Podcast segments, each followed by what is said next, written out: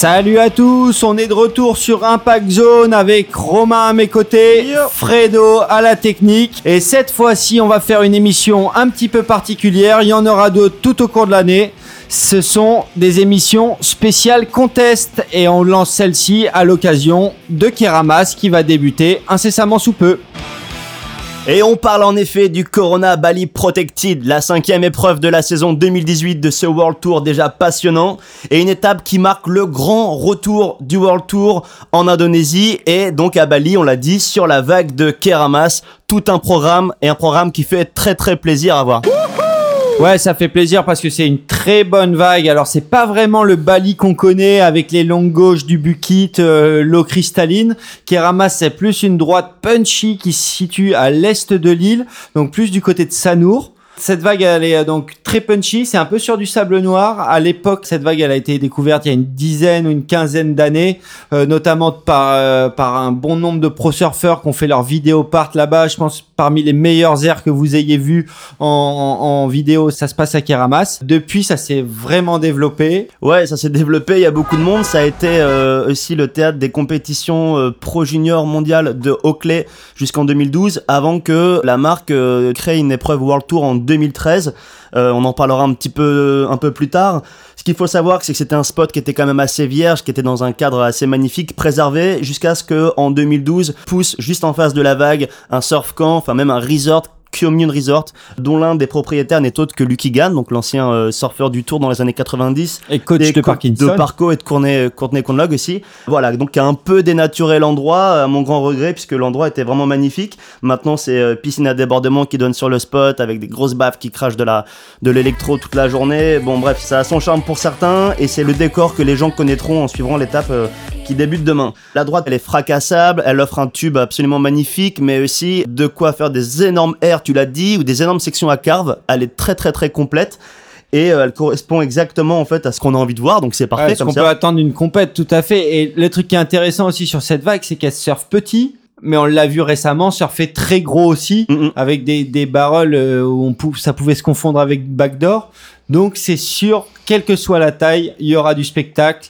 ça risque de nous régaler. Ce qu'il faut aussi euh, dire, c'est que ben beaucoup de gens estimaient que ben c'était quand même assez inconcevable d'avoir un World Tour sans aucune épreuve en Indonésie. Donc c'est réparé avec le retour de, de Karamas, donc qui avait pas eu lieu depuis 2013. On peut rapidement faire un historique des autres compétitions World Tour en Indo. Euh, la dernière épreuve avant Karamas en 2013, ça avait été le Rip Curl Search justement à Uluwatu, la gauche du Bukit en 2008. C'était remporté par Bruce Irons. Exactement, et c'était une épreuve mobile, donc c'est-à-dire que Rip Curl en fait organisait la compétition sur euh, un spot différents de la planète tous les ans. Et sinon, fallait encore remonter quasiment 20 ans avant pour les dernières, puisqu'en fait c'était les Quicksilver Pro G-Land sur l'île de Java à côté, qui ont lieu en 95 et 96 ou 17. 96, 97 également avant d'être de Exactement, avant d'être annulé pour instabilité politique et qu'on n'a jamais euh, vu revenir euh, à notre grand regret. Donc voilà, le World Tour est de retour en Indo et on en parlera tout à l'heure pour deux épreuves plutôt qu'une qui est une très bonne nouvelle. Et la bonne nouvelle, c'est qu'ils annoncent une bonne rentrée de houle, une bonne houle de sud qui va frapper l'Indonésie dès dimanche. Donc euh, c'est possible hein, qu'il y ait un début de compète très rapide, dans de très bonnes vagues et avec du spectacle. Et c'est exactement ce qu'il fallait aux surfeurs qui sont encore chauds de la dernière épreuve qui vient de se dérouler à Rio et euh, dans des conditions finalement euh, pas si différentes que ça parce que ce sera une droite tubulaire avec une grosse section à la fin, ce qu'on a un peu vu pendant les dernières Ouais, c'était la surprise d'ailleurs euh, la compète à Rio, ça, ça, a changé de spot récemment donc c'est vrai qu'il y avait une grosse polémique sur la compète à Rio et sur la qualité des vagues et du coup ils ont décidé de changer ce spot et d'aller sur la petite ville de Saquarema qui est une station balnéaire située à une centaine de kilomètres de Rio. Et là, grosse surprise, c'est qu'avec la bonne houle et tout, on a eu des droites tubulaires dignes d'un Osegor euh, sous stéroïdes. Euh, et, c'était vraiment cool à voir et ça a un peu changé la donne sur le World Tour. Et ça a réconcilié beaucoup de gens avec l'épreuve brésilienne, tout en redistribuant un peu les cartes aussi pour euh, la course au titre. Ouais, ça a redistribué les cartes parce que bon, on avait on avait vu des, des surfeurs qui s'étaient bien installés, notamment Italo Ferreira. On avait vu des, des surfeurs qui étaient dans le fond et qui se sont bien remis et on a été impressionné par encore de nouvelles wildcards. Donc assez dingue. Pour, euh, pour parler de, de ceux qui creusent l'écart, bah, c'est Julian Wilson, hein, comme d'hab, il fait, euh, fait une bonne compète à, à Rio sans étincelle. Euh, pour moi, c'est loin d'être euh, l'homme à abattre sur le World Tour cette année. Mais résultat est qu'il est quand même euh, leader du classement, qu'il a creusé l'écart avec ses rivaux et euh, il est bien en place. Il fait pas le foufou, il surfe intelligent. Mais voilà, ça marche. Bon, c'est, on préfère un peu plus de spectacle, surtout venant de sa part. Il est capable de grandes choses, euh, notamment justement sur l'épreuve de Keramas. On l'avait vu rentrer des airs de dingue là-bas. Complètement, ouais. Euh, donc on attend un peu plus, mais euh, mais il est quand même premier.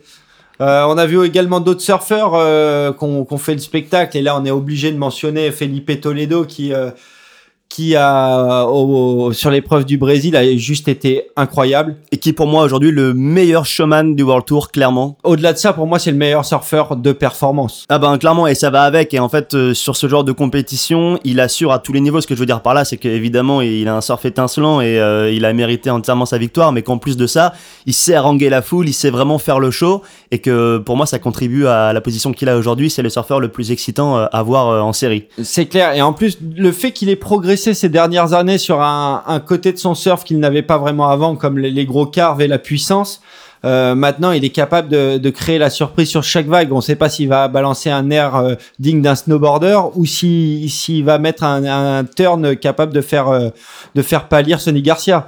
Donc, euh, c'est- vraiment c'est vraiment cool à voir. Moi, il- moi c'est un surfeur que, que j'adore euh, regarder en ce moment et je loupe aucune de ses séries. D'ailleurs, sur euh, sur une vague comme Keramas qui est creuse, puissante, qui offre des sections à air.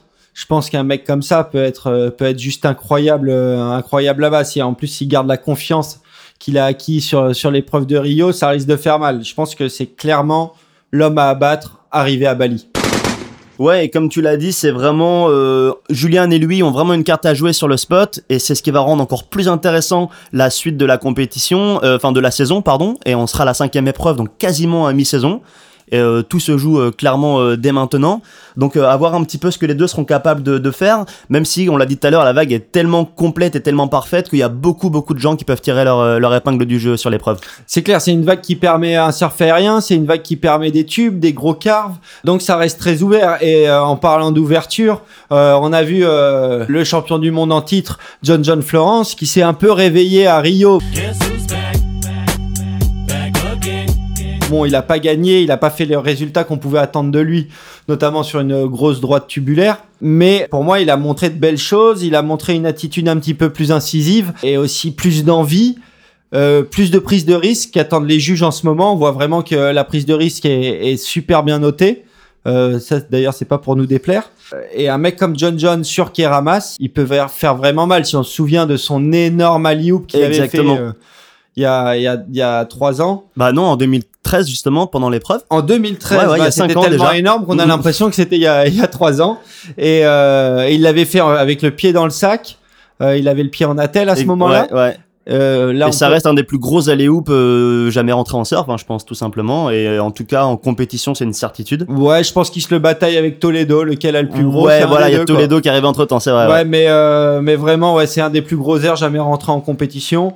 Et là, on peut se dire John John qui, a- qui a repris la confiance sur Rio, qui arrive sur une vague où il est à l'aise, qui, qui correspond à son surf euh, varié. Ça peut aussi faire mal. Moi, j'ai envie de le voir revenir et de le, de le voir taper un peu dans, dans la course au titre. Là, il a, il a fait une belle remontée au classement. Il se retrouve en milieu de tableau. Donc, euh, bon, rien n'est perdu pour lui, mais il faut se réveiller maintenant. Et je pense que Kirama, c'est une bonne épreuve pour lui pour se réveiller. Mm, mm, complètement. Si on parle aussi un peu de, de, de toute la de toute la cette première partie de saison et des mecs qui arrivent chaud, moi je vois un mec comme Ziklo dans un style différent. Et d'ailleurs pour la petite anecdote, quand on parle de John John, on parle de Ziklo, on vous en avait parlé dans un dans un épisode précédent où euh, Ziklo avait mis un coup de pression à John John monumental à à Bells Beach durant la compète de Bells Beach En pleine série, ouais. en pleine série et il s'avère que le coup de pression a été euh, tellement agressif que la WSL a décidé de rajouter une, une règle dans le rulebook pour ça. En fait, pour ceux qui euh, qui auraient pas été au courant de l'histoire, c'est qu'en pleine série, euh, Ziklo a pas hésité à coller John John, mais voire lui ramer dessus, lui tourner autour comme un requin. Ce qui avait quand même donné lieu à une petite polémique euh, sur la toile. Et euh, on en avait parlé dans un des épisodes précédents. Et il y avait ceux qui trouvaient que c'était complètement abusé et, pas fair play du tout, et ceux qui disaient que bah, après tout on était en compète donc on pouvait faire ce qu'on voulait. Euh, la WSL a tranché et a rajouté en douce une euh, petite euh, loi dans son rulebook interdisant en tout cas ce genre de comportement, pouvant aller jusqu'à être considéré comme une interférence. C'est un peu triste, du coup ça mettait un peu de un ouais, peu de moi sang, je, quoi, je dans la trouve que ça rend la, la WSL beaucoup trop lisse. Il en faut aussi des petits moments comme ça, des moments passionnés, des, euh, des coups de pression. Dans ce cas-là, pourquoi on ne mettrait pas une amende à, à Kelly Slater à chaque fois qu'il va parler à ses compétiteurs pour leur vriller le cerveau avant chaque série? C'est un peu pareil, ça fait partie de la compète. Kelly, on se rappelle, avait essayé de le faire à Andy Irons avant la finale euh, du pipe, ça, ça s'était retourné contre lui. The guy came up to me before the final at the Pipe Masters 2003, biggest heat of the year, the final, right before all goes down, comes up to me, pats me on the back. Might have been sincere, might not have. I just want to let you know I love you like a brother. Right before the biggest heat of my life. Like, what? il est coutumier du fait à dire tiens je vais prendre cette telle planche et, et changer de planche au dernier moment pour vriller un peu le cerveau de, de ses concurrents. Non, Donc et euh, que surtout, voilà, à la base, c'est pas, euh, on parle pas de, de, de mettre un, un point dans la tronche de son adversaire. Ça fait partie de la compétition. C'est pour moi, voilà, il n'y a pas non plus de, de raison de devoir euh, légiférer entre guillemets là là-dessus. Bon bah c'est fait. Ouais, après là, moi je trouve que ça va un peu loin de la part de la WSL parce que si on continue comme ça, on verra des, des surfeurs se rouler par terre tels des footballeurs italiens euh, dès qu'elles- dès qu'ils prendront un peu d'eau dans les yeux ou, ou- enfin bref, c'est un peu n'importe quoi. On n'est pas non plus dans un dans un sport de mauviette. Et je pense que c'est c'est important de, de pouvoir garder cette agressivité euh, légale, on va dire une agressivité légale. Donc euh, donc voilà, je trouve ça dommage de la part de la WSL. Bon bah parenthèse, on ferme la parenthèse. sur, parenthèse, ouais. sur l'épisode. Tout ça pour dire que pour moi, Ziklo, il est chaud comme la braise. Il a fait demi-finale au Brésil. Il a un bon début de saison. Il est super puissant. Il sait faire des airs. Il sait tuber. Donc, à Karamas, il peut, il peut faire mal également. Il peut faire mal, il peut faire mal aussi comme euh, peut faire mal euh, la wildcard euh, Mikey Wright qui continue son petit bonhomme de chemin sur le tour. Et Ouais, l'a- d'ailleurs, à ce sujet-là, je pense que la WSL devrait l'intégrer directement dans le tour. en hein, fait c'est fait là. hein, euh, S'il lui file une wildcard à chaque fois, bah, autant dire, il fait partie du, euh, il fait partie euh, du World Tour. Il y a pas de, il y a plus de souci là-dessus. Parce qu'on n'a pas précisé, Mikey White et wildcard aux côtés de Oney Anwar, un Indonésien de Karamas, donc il peut aussi réserver quelques bonnes surprises. Et Miguel Pupo, wildcard, injury wildcard, c'est ça? Ouais, il vient en remplacement de Caio Ibelli qui s'est blessé à la cheville euh, lors d'une free session euh, en Australie de l'Ouest et donc a dû déclarer forfait pour euh, pour quelques compètes sur cette sur cette saison 2018. En tout cas, vu le casting des wildcards et le spot, il y a encore moyen, comme lors des premières épreuves de la saison, d'avoir des belles surprises de ce côté-là. Donc euh, attention à suivre. On est jeune et ambitieux, parfois vicieux. Où tu dis que tu peux être le prince de la ville si tu veux. Si tu veux, où tu veux, où tu veux, quand tu veux. Et euh, Dieu sait que les rookies, ils font parler d'eux cette année. Ouais, c'est clair, les rookies cette année, il y en a 5 dans le top 15 à mi-saison. C'est euh, je crois que c'est du jamais vu. Et on peut même aller plus loin dans les statistiques, puisqu'ils sont 5 à avoir atteint les quarts de finale, 3 ont atteint les demi, et 1 a réussi à se hisser en finale. C'était lors de la dernière épreuve à Rio, et ça c'est du jamais vu à ce stade de la saison. Ouais, et d'ailleurs, celui qui s'est hissé en finale, c'était pas celui qu'on attendait le plus. D'ailleurs, on vous en avait un peu parlé pour son surf en puissance, euh, Wade Carmichael, mais on l'attendait pas. Il fait pas partie des grosses stars. Et c'est lui, du coup, ouais, Wade Carmichael, pour ceux qui auraient loupé l'info, qui a atteint la finale de Rio face à Toledo. Énorme outsider. Complètement, genre en fait personne l'attendait sur ces séries. Je suis sûr que ces séries ont même pas été regardées jusqu'à la demi-finale. Et, euh, et le mec, il s'est hissé sans faire de bruit, en, en mode vraiment discret. Il s'est hissé jusqu'en finale. Bon, il s'est complètement fait exploser en finale par un Toledo on fire. Mais voilà, chapeau à lui. Et là où on peut lui tirer euh, notre chapeau, c'est que Wade Carmichael, il a pas de gros sponsors. Il n'y a pas une, ma- une major qui le suit pour, euh, pour financer son tour. Il a pas de coach. Il a pas de staff. Il se déplace tout seul. Euh, sur la compète de Rio, on l'a vu arriver euh, genre avec deux planches, sa serviette et il, il était, il regardait les, les autres séries assis dans les tribunes avec les spectateurs. C'est une approche très euh, working man hero de Wade Carmichael. Ouais, ouais, c'est ça. C'est un peu. Il fait partie des ouvriers du World Tour, euh, de la classe ouvrière. Mais ben finalement, euh, ça fait pas tout d'avoir euh, un coach et un mec qui fait sa cuisine, un mec qui wax ses planches, un mec qui met les dérives et un autre qui met le liche. Ah, Euh, T'as oublié celui qui met les stickers aussi. et celui qui met les stickers. Voilà, lui, il est allé chercher ça au fond de lui-même. Et euh, les conditions, on l'avait dit, hein, il fallait se méfier de lui dans les conditions qui poussaient un petit peu. il a montré qu'il avait tout le potentiel pour pouvoir surfer ce genre de vague. Et donc, mine de rien, il arrive ultra chaud et en confiance à Keramas, donc à surveiller aussi. Ouais, et en, en cinquième position du, du World Tour, ce qui est pas rien. tu sais, Il est en top 10. euh, au final, euh, à ce stade, euh, à ce stade de la saison, il est, il est prétendant au titre mondial. Ouais, c'est pas faux. De même qu'un autre rookie qui a beaucoup fait parler de lui en début de saison et que toi t'avais claimé bien avant la première épreuve, donc chapeau à toi, qui est actuellement septième, c'est Griffin Colapinto. Donc Ouais. deux rookies dans le top 10. Deux rookies dans le top 10 et là quand on si on retourne euh, la compétition qui nous intéresse c'est-à-dire Keramas. Alors les deux rookies dont on parle sont vraiment différents. Wade Carmichael c'est un surf en puissance mais Keramas le permet et Griffin Colapinto c'est un peu c'est un peu un petit génie du surf comme pourrait l'être un John John ou un Felipe Toledo donc on peut on peut en attendre beaucoup de lui aussi sur cette compète que ce soit des gros airs des bons tubes des gros carves il y a du spectacle à attendre de, de ces deux gars là En revanche, il y a quelques grands noms qui se font un peu désirer cette année-là. Ouais, et euh, le premier qui me vient à l'esprit, c'est Jordy Smith qui fait vraiment un début de, de saison laborieux. Beaucoup de dernières places, beaucoup de, de deuxième, enfin de troisième tour. C'est pas à son habitude, surtout sur les vagues de Bells, euh, enfin toutes les belles droites. Bah, même de à Rio, pointe. où il avait déjà remporté l'épreuve à deux reprises. Exactement, c'est des, des compètes où on est, euh, on est habitué à le voir performer. Et là, Jordy Smith est très silencieux. Il se remet Et- peut-être pas d'avoir laissé le titre lui échapper euh, l'an dernier. Ouais, moi, je- comme on en avait déjà parlé, hein, je trouve Mm, que mm, c'est mm. un surfeur qui manque un peu de mental et euh, et là, bon, on a l'impression qu'il est un peu en vacances sur le tour et qu'il a pas la gagne euh, de, de l'année dernière. Et pareil pour Parco, qui lui est un peu transparent cette année, je trouve.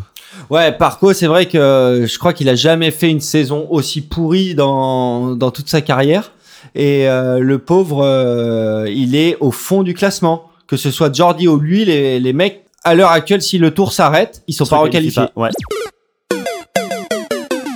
Donc euh, à voir dans quel état d'esprit Parco il va arriver à Karamas, puisque bah, rappelons-le, c'est le tenant du titre, c'est lui qui avait remporté l'épreuve en 2013. Ouais, et puis on peut on peut en attendre beaucoup d'un autre gros performeur sur Keramas, c'est Michel Bourrez qui en 2013 avait atteint la finale euh, face à face à Parco et avait proposé un surf de haute qualité, très puissant, très engagé, très dynamique, bon dans le barrel. Donc euh, cette année, il a l'air d'être chaud, il est il est quand même euh, bien en embuscade dans le classement. Donc pourquoi pas pour Michel une belle compète à venir. Et puisque tu parlais des Français, et puisque tu comparais tout à l'heure Keramas à Backdoor, on peut aussi souhaiter euh, des bons résultats pour euh, Jérémy, et euh, pour Joanne aussi d'ailleurs, et on peut préciser que les deux s'affronteront lors du round 1 de l'épreuve. Ouais, bon ça c'est un peu dommage, on aurait préféré qu'ils soient pas ensemble. Mais bon, ils se rappelleront les bonnes les bonnes années juniors euh, sur sur le tour junior européen et puis ça ça leur rappellera peut-être une finale de Zarots ou ou du Cap Breton Pro. Junior à l'époque quoi. Quoi qu'il en soit, on enregistre l'émission le samedi 26 mai, à quelques heures du début officiel de la waiting period de l'épreuve. On est comme vous, plein d'attentes et plein de pronostics, donc on verra ce que ça donne et on fera évidemment un débrief après l'événement. Et après l'événement, il y aura aussi un deuxième contest sur Bali, sur le spot d'Uluwatu. Et ce deuxième contest surprise Surprise, motherfucker. intervient après le call d'annuler la compétition de Margaret River en West Oz suite à deux attaques de requins. Et ouais, on, donc on fait un petit flashback de, ça il y a deux mois. On était en pleine compète de Margaret River. Et là, il y a eu deux attaques de requins le même jour dans le périmètre de la compétition. Et donc, suite à ça, les organisateurs ont décidé d'annuler la compétition. Alors, ça fait une grosse polémique au sein du World Tour. Il y avait ceux qui étaient pour surfer au milieu des requins. Euh, sans surprise, c'était les Sud-Africains, les Australiens, et ceux qui ne voulaient pas foutre les pieds à l'eau au milieu des requins, c'est-à-dire les Brésiliens. Donc il y a eu un peu le fight. Ah ouais, mais euh, peut-être les Brésiliens ils veulent pas aller à l'eau parce qu'ils sont pas bons sur Margaret River. C'est vrai que des mecs comme Jordy Smith attendent beaucoup de Margaret River parce que ça convient à, à leur surf. Mais bon, voilà, les, les, les organisateurs ont décidé de jouer la sécurité, d'annuler la compète. Et jusque-là, on était en stand-by. Et il y a deux semaines de ça, Il y a deux semaines de ça, alors que tout le monde s'attendait à ce que l'épreuve en reste là, la WSL a annoncé que finalement elle se terminerait après l'épreuve de Keramas à Uluwatu, donc la gauche ultra connue euh, de Bali. C'est une très bonne surprise puisque finalement d'une épreuve en Indo on passe à deux, donc euh, tout le monde est content, surtout ceux qui pensaient que ça faisait trop d'avoir trois épreuves en Australie. Ceux qui pensaient qu'il n'y avait plus assez de gauche non plus sur le tour euh, suite à la disparition de Fidji, bon ben voilà, là on a quand même une gauche world class. Donc euh, ça satisfait un petit peu tout le monde. Et moi je trouve ça assez marrant de se dire que ben d'une épreuve qui a commencé sur une droite en West Coast, on, on va la terminer sur une sur une gauche euh, en Indo. Je te dirais à qui profite ce call parce que Gabriel Medina et Italo Ferreira qui ne voulaient absolument pas foutre les pieds à l'eau à Margaret River, là se retrouvent à finir la compète sur une gauche performance. Je pense que ça leur convient. Et moi perso ça me convient aussi puisque je suis fan de la vague d'une part et moyennement voire pas trop fan de Margaret d'une autre, donc je suis plutôt content qu'une épreuve euh, que l'épreuve se termine là-bas. Bah moi j'étais très déçu que, que Margaret soit annulée parce que j'aime bien la vague, mais au final le remplacement par Uluwatu, ça me va un peu mieux parce que c'est vrai qu'à Uluwatu on peut s'attendre à du bon spectacle et j'ai hâte de voir ça. Il me tarde aussi de voir ces deux épreuves à Keramas et à Oulu. Vous aussi, on n'en doute pas. Et on en restera là pour cette petite présentation des épreuves. On vous retrouve très vite pour la suite. Et d'ici là, n'oubliez pas, Allez surfer